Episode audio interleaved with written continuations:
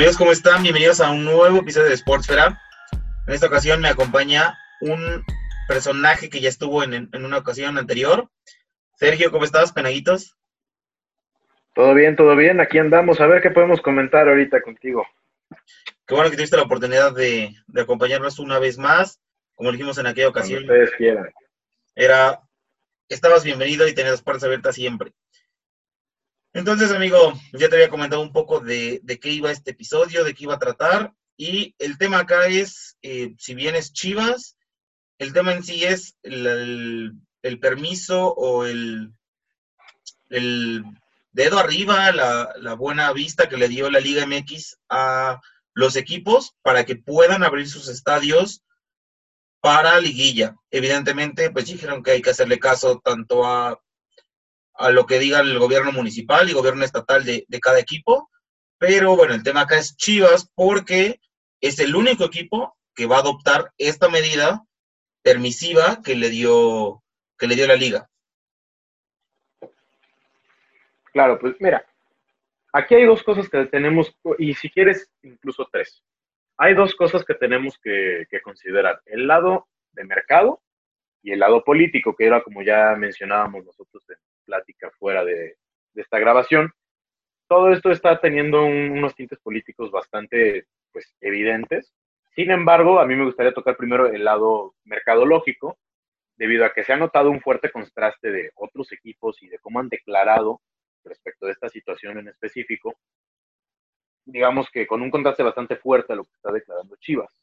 Uno de los equipos que ha tenido un poco más de claridad respecto de esto es el Puebla, justamente, que hoy sacó un comunicado diciendo que el estadio va a permanecer cerrado y que pues las personas que hayan adquirido boletos en preventa o que hayan intentado, pues vamos a ver cómo se maneja la situación. Pero en, en general, el Puebla mantiene cerradas sus puertas. Y aquí mismo podemos hacer el otro contraste que es político respecto de Chivas y Puebla mismo, pues como tú ya mencionabas, Guadalajara es un estado, digo, perdón, Jalisco es un estado gobernado por el PAN, Zapopan es un municipio también panista, mientras que en Puebla tenemos el contraste completamente al opuesto. Es un estado gobernado por Morena, en un municipio gobernado también por Morena, y que claramente van a acatarse a cualquiera de las del reglamento, etcétera, o de todas las disposiciones administrativas que esté llevando a cabo el gobierno federal en, como una muestra de apoyo, solidaridad, si queremos. Y al contrario, el Estado de Jalisco está queriendo, pues ahora sí que levantarle el dedo en medio al gobierno federal y decirle, aquí se hace lo que el gobernador dice. Le están dando este permiso a Chivas, como tú mencionabas, pues como un gran fuck you al gobierno federal. Y pues aquí es donde siento que la situación, pues, si bien tiene tintes políticos, va a terminar siendo una repercusión un tanto fuerte para el, el, lado mercadológico de Chivas, porque si bien van a estar aceptando a las 5 mil personas, creo que me habías mencionado en el estadio, esas 5 mil personas pues son gente que ya muere por ver a su equipo, entiendo, y a esas personas no les va a interesar si hay pandemia, si no hay pandemia, cuando tú les digas Chivas juega, esas personas van a ir al estadio, incluso son capaces de que si Chivas avanza en el torneo, aunque esté el estadio cerrado, se iban a plantar afuera para celebrar. Porque así es el aficionado del fútbol y no estoy hablando solamente del aficionado mexicano, sino en general. Así se vio en París igual, cuando el París ganó la Copa de, de Francia, el, el, estadio estaba cerrado, pero los parisinos fueron a celebrar el hecho de que su equipo acababa de ganar la Copa. Fue, fue en la clasificación de Champions contra el Borussia. Fue en aquella ocasión Tienes cuando, cuando se, claro. se aglomeraron afuera del estadio. Tienes toda la razón. Disculpa, iba la corrección. Y este, pero yo siento que también Chivas no está considerando al resto de su población, porque si bien los futbolistas, los futboleros más bien están más que felices, el resto de la población ha mostrado un cierto descontento con el hecho de que ya se estén empezando a abrir estadios. De los comentarios que más se han escuchado son que cómo puedes abrir una escuela, no puedes abrir una escuela, pero un estadio ya lo estás abriendo, que es un tanto irresponsable, que justamente que no, no puede ser que por tintes políticos estén haciendo algo tan irresponsable en medio de una pandemia. Ahí siento que sí va a tener una repercusión un tanto fuerte Chivas, en especial porque son el único. Esto les puede salir o muy bien o muy mal, porque ahorita el resto, los otros siete equipos clasificados, o han dicho que no o no se han pronunciado al respecto. O sea, Chivas está completamente solo, adentrándose hacia la nada, básicamente esperemos que le salga bien el experimento, no solamente por el bien del fútbol mexicano, sino por el bien de todas las personas que, para bien o para mal, están arriesgando sus vidas en ese partido de fútbol. Y pues de verdad, de todo corazón, espero que sea un éxito para, para el equipo, porque si no, estaríamos hablando no solamente de un, problema mercadológico, sino que ya estaríamos hablando de que se, estuvo jugando con las vidas de 5.000 personas. Sí, mira, de hecho, antes de que se dieran y se diera el link para ya poder comprar los boletos, había páginas de reventa, que ya sabes que acá en México nos encanta, que ya estaban vendiendo boletos para este partido en precios estúpidos. Estúpidos me refiero a que llegaban a 110 mil pesos el boleto en reventa y lo peor es que había gente que sí los quería comprar, ¿no? Eh, sí hablabas un poco de, los tintes políticos que, que tiene esta, esta decisión como siempre se ha manejado, lo que se dice en gobierno federal son recomendaciones. Si en algún momento se hubieran llevado un poco más a, a ser coercivas o a ser obligatorias, tal vez no se hubiera permitido este tipo de, de situaciones. Pero como son las recomendaciones, pues los estados pueden hacer y deshacer como quieran. Yo te lo comentaba, Guadalajara y Jalisco como tal, es un estado que en lo que llevamos de pandemia, que ya va para 10 meses, me parece, 9 meses, nunca ha sido de verdad eh, duro, certero, estricto con las medidas que ha adoptado. Ha habido bares durante todo, todo este tiempo, mientras que en estados como Puebla, que es en el que tú y yo vivimos, eh, pues sí estuvieron cerradas cerca de cuatro o cinco meses. En Guadalajara no, en Guadalajara hay restaurantes, hoteles, bares, antros, evidentemente con esto de que menos gente y menos esto. Entonces, sí, se como por un sentido más económico. Sí, obvio. Un estado que, y también como lo dijimos, político. Un estado que nunca quiso hacer caso, que decía que lo que decía el gobierno federal era mentira, que estaba maquillado, que tenían otros datos, como, pues como bien lo diría el presidente de la República. Digo, si alguien dio pauta a que se, se pueda usar el pretexto de tengo otros datos, fue el mismo. Fue el mismo. lo sabes. Entonces, tú, tú tocabas el tema de Puebla, de todos los estados que están involucrados ahorita en la liguilla, el único que podría, bajo los parámetros federales, abrir su estadio es Puebla, porque de todos los involucrados es el único que se encuentra en semáforo amarillo. Y pues bueno, también, a ver, si llegó a haber rumores de que se iba a abrir, que Puebla iba a abrir el estadio con un 30%, pero pues esto ya fue estrategia políticamente hablando otra vez, Claro. con el gobernador y el presidente de la República, ¿sabes qué?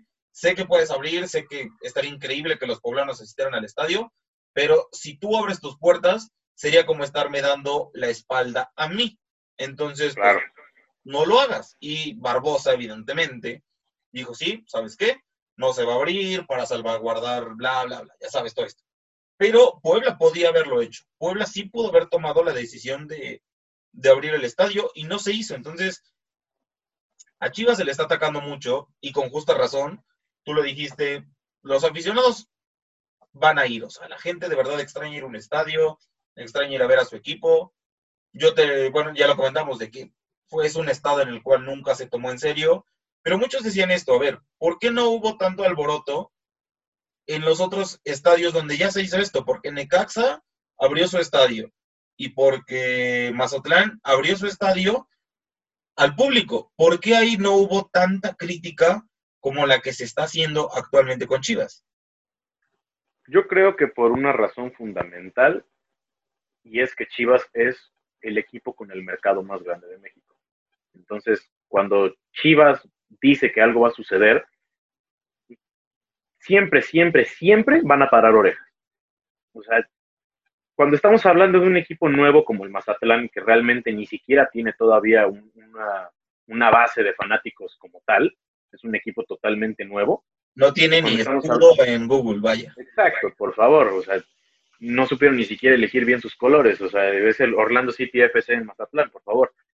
Y este, y cuando estamos hablando también de equipos como el Necaxa, la gente, el problema y la razón por la que no reclama es porque ni siquiera se entera de estas cosas. Es decir, cuando tú estás hablando del equipo con el mercado más grande de México, dice, oigan, voy a abrir mi estadio, invariablemente todas las personas en los 32 estados de la República van a parar la oreja y van a decir, espérate, Chivas va a abrir el estadio. Mientras tanto, si estamos hablando de un Necaxa, que es un equipo con, no voy a decir que como con el caso de Mazatlán no tienen una base de, fanáticos, no es una base de fanáticos tan fuerte como la de Chivas. Entonces, realmente la gente no se entera, pero si hubiera sido una noticia tan fuerte como la que es ahorita con Chivas, estoy seguro de que hubieran recibido una respuesta por lo menos en el, en el mismo sentido, tal vez no con la misma intensidad, porque igual las Chivas al ser un, equipo de mercado grande va a polarizar de una manera muchísimo más fuerte. Entre más grande es el equipo, más este, fuertes son los negros y más brillosos son los blancos y se empiezan a morir los grises. Entonces, pues sí, siento que la respuesta hubiera sido en el mismo sentido, solamente en una menor intensidad. Todo esto depende de la exposición de mercado que puede dar un equipo como Guadalajara, en contraste a equipos pequeños como el Necaxa y el el Mazatlán, que pues ahí sí, ¿cuál equipo pequeño, microscópico? Sí, y mira, yo se me ocurrió algo, fíjate que acá un problema. Chivas anunció un día antes, o sea, el día de el lunes, anunció que iba a abrirse el estadio y todo esto junto con, con el gobernador Alfaro. Y al día siguiente, martes, salió el comunicado de la Liga MX donde se les permitía a los clubes eh, pues tener gente. Evidentemente este, esto llega después de que ya transcurrieron una noche, unas 14, 16 horas. Entonces ya, ya hubo críticas, ya hubo linchamientos, por decirlo de alguna forma. Tal vez si el comunicado cambia las fechas, si el comunicado de la Liga MX hubiera llegado el día lunes, permitiéndole a los clubes abrir sus puertas, yo creo que más de un club hubiera optado por sí abrir su estadio, por sí vender boletos, por sí tener gente, en sus partidos. Pero como llega después, ya que a Chivas se le criticó, ahora sí salen los comunicados de no, nosotros no lo vamos a hacer porque tenemos una responsabilidad con nuestra afición, con la población, X, Y, Z.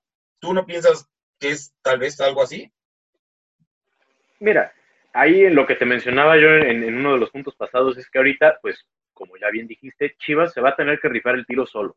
No va a haber nadie de los otros ocho equipos, los, perdón, de los otros siete equipos, o no se han pronunciado o simplemente ya dijeron que no. El Puebla ha sido el, más contundente en, ese aspecto. Y yo sí estoy de acuerdo que probablemente uno de los equipos que hubiera tenido, hubiera estado en una zona eh, un poco más favorable, tal vez como Puebla, pero digamos, en la situación de Puebla, pero no específicamente en nuestro estado, porque como ya mencionamos, los tintes políticos y la relación de Puebla con el gobierno federal en materia administrativa ha sido bastante fuerte yo siento que sí hubiera habido otro equipo que por lo menos hubiera tanteado la idea, pero tiene razón, el orden de las cosas se dio mal desde un principio. Si Chivas hubiera querido manejar la situación de una manera óptima, hubiera sido comunicarse primero con la liga, que la liga hiciera su comunicado diciendo que si las autoridades municipales y estatales estaban de acuerdo, ellos pueden hacer lo que quisieran con las medidas de seguridad correspondientes, pues bueno, ahí no se les hubiera criticado tanto porque hubieran entrado ya con permiso. Lo que siento que se vio un poco en la cuestión de la, de la liga fue que fue como un permiso forzado. Fue un, a ver, el gigantón quiere abrir el estadio, por lo tanto nosotros tenemos que decirle que sí o nos vemos mal los dos. Entonces siento que mucha gente hizo esa conexión, que la liga como que ya tuvo que decir que sí un poco a la fuerza. Y si hubieran dicho primero que sí y luego Chivas ya se aventaba, la crítica hubiera sido muchísimo menor porque no hubiera sido como tal al equipo y a la directiva sino que hubiera sido a la liga por permitirle a los equipos hacerlo. Ya tú como equipo, si la liga te dice que sí y tú también dices que sí, pues es que el problema no eres tú. A ti ya te dieron un antecedente de una posibilidad y tú solamente la, quisiste tomar porque tal vez es lo que es económicamente viable para ti. Que ya bien mencionábamos, realmente a lo mucho, tomando en cuenta el precio promedio de un, de un boleto que más o menos en cálculos un poco burdos y un poco tontos, nosotros estábamos hablando de que lo estaba multiplicando entre los 500 y 400 pesos, pues ponle tú que Chivas se va a meter en esa noche unos 250 mil pesos en cuestión de boletos, vas a ayudarle a, uno que otro vendedor de, productos de estadio. Pues sí, realmente el, el, sentido económico tal vez no es el más fuerte de esto, pero pues a fin de cuentas la afición es la que habla, los de esos boletos ya estábamos mencionando que se están vendiendo por precios exorbitantes. Pues realmente aquí la situación fue mal manejada por parte de Chivas, en parte por dar el paso sin tener la autorización, y por parte de la liga, por no haber dado el paso antes y no haberse por lo menos ajustado al hecho de que muy posiblemente uno de los ocho equipos iba a querer abrir el estadio y que era algo que ya había sucedido. O sea, fue un muy mal manejo por parte de la liga. Sí, no, bueno, en otras latitudes, no acá en México, pero en otros lados ya se han abierto los, los complejos, Alemania, Estados Unidos, que también no es, no es como que se encuentren en situaciones óptimas, pero pues ha hecho el experimento, eh, se le ha dado la opción a la gente. Mira, yo creo que vas a concordar conmigo, esperemos que en este ejercicio, como lo quieren llamar, pues salga bien, que de verdad eh, la gente se comporte como el reglamento este que les han estado compartiendo y que firman de consentimiento y todo esto, para que pues el daño sea lo menor posible, o si se puede que no exista un daño, que no existan consecuencias, porque no sé si te acuerdas de aquel partido de Champions, uno de los mejores partidos que yo he visto en los últimos cinco años, yo creo, el Atlético Liverpool, eh, cuando recién estaba iniciando todo este tema de la pandemia, digo, se llegó a relacionar más de más de 4.000 muertes, tanto directa como indirectamente, de los contagios que surgieron en aquel, en, aquel encuentro. Sí, claro. Pues mira, también la cosa aquí es que esos partidos de Champions, eh, yo siento que se dieron un tanto apresurados porque la Champions sí es de esos este, torneos donde el, sí se tiene una gran venta de boletos específicamente y sí se convierte en una fracción bastante considerable de los ingresos por partido.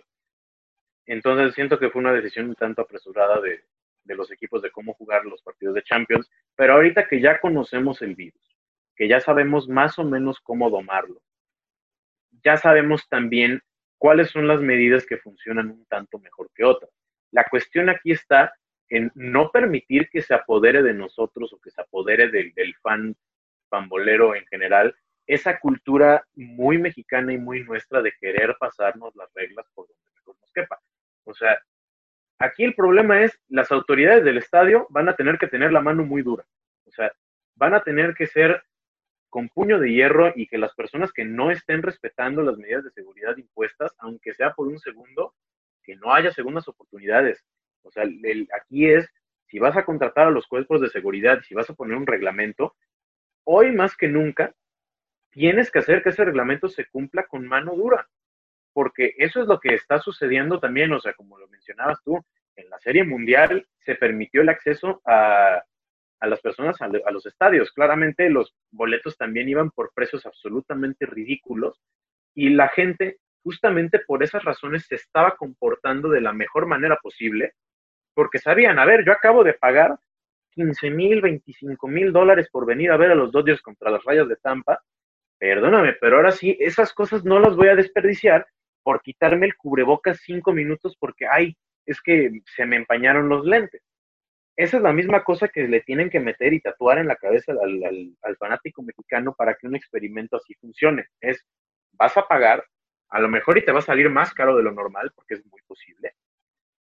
Y aparte de eso, estás jugando no solamente con tu vida, sino la tuya, la persona que está junto a ti, el resto de las personas en el estadio y de todos tus seres queridos cuando los llegues a ver. Entonces, sigue las reglas, déjate de jaladas y ya con eso el experimento yo siento que puede salir bien. Solamente es no permitir que esa cultura mexicana de romper o más bien de doblar las reglas se apodere de nosotros. Sí, ojalá que la gente esos 5.800 aficionados que vayan, pues se desmexicanicen un poco y, sigan todo lo que se les indique, porque mira, al final esto no se va a acabar en enero, o sea, no es como que el primero de enero, ay, ya no hay COVID, no. La liga va a tener que iniciar de nuevo y va a tener que encontrar la forma de que ahora sí haya gente en el estadio. Así que estos experimentos que sirvan para de verdad instruir al público en cómo comportarse, qué hacer y qué no hacer. Pero mira, ahorita que estábamos hablando de esto y el Puebla salió mucho al tema, no sé si tuviste oportunidad de ver el fin de semana un poco de lo que sucedió y el Puebla eliminando al Monterrey en penales y, y la diferencia que conoces y que es evidente de plantillas comparando al humilde Puebla contra el todopoderoso Monterrey en su estadio de millones y millones y millones de dólares pues lamentablemente perdieron. Puebla calificó y tal parece que los días, las horas, los minutos están contados para, para el Turco Mohamed, ya en su segunda etapa al frente de, de los Rayados. Entonces, digo, yo fui de los más críticos en aquel campeonato que le ganan la América. No, no creo que hayan sido el equipo más dominante en aquel Apertura 2019, pero pues, pues ganaron, ¿no? El América no encontró la forma de vencerlos y listo. Suenan dos nombres. Es Matías Almeida, un conocido mío, mucho, le voy a Chivas, entonces nos hizo muy felices por un tiempo. Y Nacho Ambriz. Nacho Ambriz es el otro que por ahí toma fuerza. Todavía no concluye su compromiso con el León, todavía tienen que jugar liguilla, pero sabes que si Monterrey le pone el ojo encima a un técnico, el dinero no es problema. Siempre lo consigue. Sí, obvio. Entonces, para ti, ¿qué sería mejor? ¿Matías Almeida o Nacho Ambriz para este Monterrey? Mira, de Matías Almeida me gusta. Fue un hombre que supo cómo alzar a un Chivas que estaba moralmente derrotado. Es, tiene muy buena presencia en los vestidores. Sin embargo, se ha demostrado muchas veces a lo largo de la historia que estos técnicos que llegan a una plantilla que está moralmente derrotada y los alzan, muchas veces no pueden repetir el experimento. Entonces, por la parte, digamos que la parte táctica de Almeida no le quito nada, pero siento que su presencia en un vestidor es lo que más vale como coach o como director, director técnico. Por el otro lado, como tú mencionabas, el, el León del Nacho Ambriz ha sido de los más dominantes de los últimos años. O sea, se ha notado un equipo completo, un equipo fuerte y un equipo consistente. Aparte de que este dato se lo agradezco mucho a mi amigo Toño. Por si llegas a escuchar este podcast, Toño, te mando un beso. Y este, que Nacho Ambriz es el único técnico actual de la Liga MX que ha dirigido un equipo en una Champions League y justamente el partido de Champions League fue un Atlético contra Liverpool en 2008 y le sacó el empate a Liverpool siendo un joven técnico. Aquí, digo, las estadísticas, los datos, ahí están sobre la mesa. Yo me inclino sobre Nacho Ambriz solamente por, mira, la neta, para reírnos, porque pocas personas van a tener el privilegio de ser directores técnicos de un partido de Champions y simplemente, pues, está padre tener un director técnico así, pero además, ya poniéndonos serios y dejando de lado las bromas, no es un mal técnico, ha sabido cómo sacarle provecho a una muy buena plantilla y ha sabido cómo llevar a cabo sus rotaciones, es un buen técnico. Entonces, de estos dos, por el hecho de que por lo general los directores técnicos morales no les sale bien el repetir los experimentos, y por el hecho de que Nacho Ambriz ha demostrado ser un técnico capaz, yo creo que la mejor opción de esas dos es Nacho Ambriz. Sí, no, qué buena experiencia la que Nacho Ambriz tuvo en aquel entonces, porque para empezar fue en Anfield, o sea, uno de los templos del fútbol mundial, pero sí, eso de que el discurso y, ser como tan amigo de los jugadores a veces no funciona o regularmente no funciona en distintas etapas o en distintos clubes es muy cierto. Y Nacho Ambriz siempre ha sido un técnico trabajador, un técnico que, que, sin tantos reflectores, que yo creo que a veces es lo que los técnicos deben de tener, que, que no sean tantos los reflectores encima de ellos. Ambriz trabajó bien en América también tuvo muy buenos resultados, tuvo muy buenos números. El único problema que tiene Nacho Ambriz y la ventaja que tiene Almeida con respecto a él es ser campeón de liga. Ambriz no lo ha conseguido y el Monterrey para eso quiere un nuevo técnico. Para eso busca eh, mover un poco el tapete, como lo quieras llamar. Quiere el título de liga porque es un equipo que le invierte dinero y que la única forma en la que ve bien invertido ese dinero siendo campeón de liga. Y Ambriz no lo ha logrado y Almeida con unas chivas con un presupuesto menor al que tiene el Monterrey, logró campeonar en el 2017. Entonces, eso es lo que yo veo como punto a favor de Almeida sobre Ambriz. Sí, y aparte, la otra cosa que sí puedo agregar también al argumento de Almeida es que durante esas, bueno, durante ese, esa etapa con Chivas, logró que muchos jugadores que antes los veían como una piedra en, un terreno baldío, pues les logró sacudir el polvo y encontrar uno que otro diamantito. O sea, por ejemplo, yo no, no recuerdo que haya sido un, no tengo, digamos que, recuerdos muy amplios de Rodolfo Cota antes de ese, antes de ese campeonato. Y le supo sacar provecho a jugadores que técnicos anteriores no les dieron nada. Sí, llegó como sustituto de, puta, no me acuerdo si de Toño Rodríguez o de Mitchell, creo que de Toño Rodríguez, porque él era la apuesta futuro para el arco de Pachuca y no lo logró, llegó el conejo, lo mandaron a préstamo al Puebla, del Puebla llegó a Chivas y poco a poco, pues con la confianza del técnico y con sus buenas actuaciones se hizo de un lugar. En aquel Chivas, digo, es otro tema, pero por ahí entre la afición Chivas lo toman más como un ídolo o una figura rojiblanca que al mismo Osvaldo Sánchez, ¿eh? Porque pues también ganó más títulos. A ver, si vas a medir con la vara de los títulos, pues bueno, Cota ganó cinco y, y Osvaldo uno. Así que sí, tiene razón, puede recuperar jugadores, puede, porque Monterrey tiene una plantilla enorme, entonces si les das la confianza a esos jugadores y les demuestras que crees en ellos, pues tal vez consigas algo muy bueno, porque te repito, tiene una plantilla excelente. Es ridícula la plantilla. Yo siento que también por eso mismo, como son jugadores que no, creo que vengan faltos de confianza, bueno, tal vez un tanto el torneo que viene, por lo mismo de que pues acabas de perder contra un equipo que está llegando, o sea, rasguñando la línea, ya calificaron a esta a este partido de doceavo lugar con, o sea, por favor, fue por un punto. El Puebla llegó con 22 puntos a, esta, digamos que postemporada, porque realmente no había llegado a liguilla todavía. O sea, que te derrotara un equipo con un equipo, con una plantilla más bien, digamos que tan austera, con un delantero central que antes de esta temporada llevábamos más partidos en la E-Liga que en Primera División, arroba este Santiago Ormeño, hashtag Ormeñismo, que un equipo que tenían proyectado incluso que, bueno, si hubiera todavía descenso lo estarían peleando, que ese es el equipo que acaba de eliminar a tu plantilla de millones de dólares. En pues, tu estadio de millones.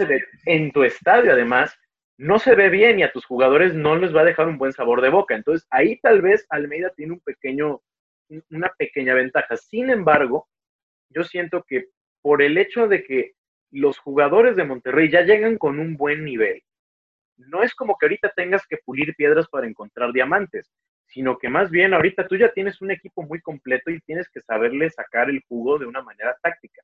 También tienes que sacar a tus jugadores de esos malos vicios que algunas veces con, algunos técnicos llegan a suceder, que un técnico no quiere corregir ciertos errores porque como es tu jugador estrella, no lo quiere hacer, y a Nacho Ambriz se le da un poco esa corrección de errores. Entonces, al ser un técnico un tanto más táctico que Almeida y al tener ya una, una plantilla un poco más completa, a lo mejor ahí, digamos, Almeida podría recuperar algunas de las morales que se van a ver un poco decaídas después de esta derrota pero yo siento que es más conveniente para un equipo de esa talla agarrar un técnico que tenga unas, este, que digamos tenga unas tácticas sólidas y que sepa sacarle jugo a los jugadores independientemente de su estado moral.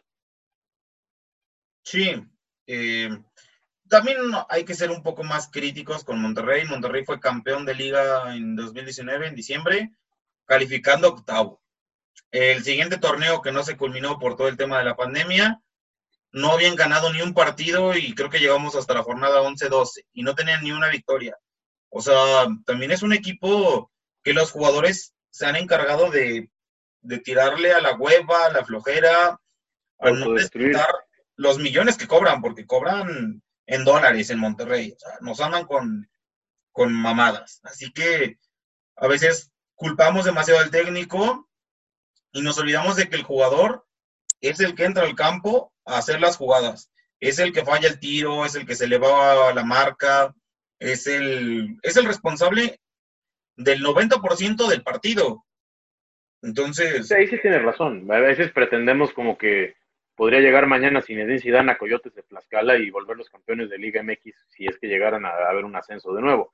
Pero la verdad es que ahí sí tienes toda la razón el, jugador al final es el que juega. El, técnico solamente le puede dar los consejos, le puede ordenar, le puede dar las instrucciones para sacarle mejor provecho a su juego. Pero ahí sí te doy totalmente la razón. Ahí la, culpa en parte ha sido, como diría André Marín, de los jugadores. Sí, sí, pero bueno, ahora que Monterrey tome la decisión que mejor convenga a sus intereses. Sergio, muchas gracias por haberme acompañado en esta edición. De verdad, siempre es un placer hablar contigo de deportes, de política, de temas sociales. muchas gracias, amigo. Cuando quieran, ahora sí que muchísimas gracias por la invitación. Cuando ustedes necesiten, yo estaré aquí a la orden. Eh, pues de una vez agradezco al público de Sportsfera por darse el tiempo de escuchar mis jaladas de una vez este, por estos 30 minutos aproximadamente que estuvimos hablando. Y este, pues nos vemos a la próxima. Muchísimas gracias. Hasta luego, amigo. Y hasta luego a todos los que nos hayan escuchado. Adiós.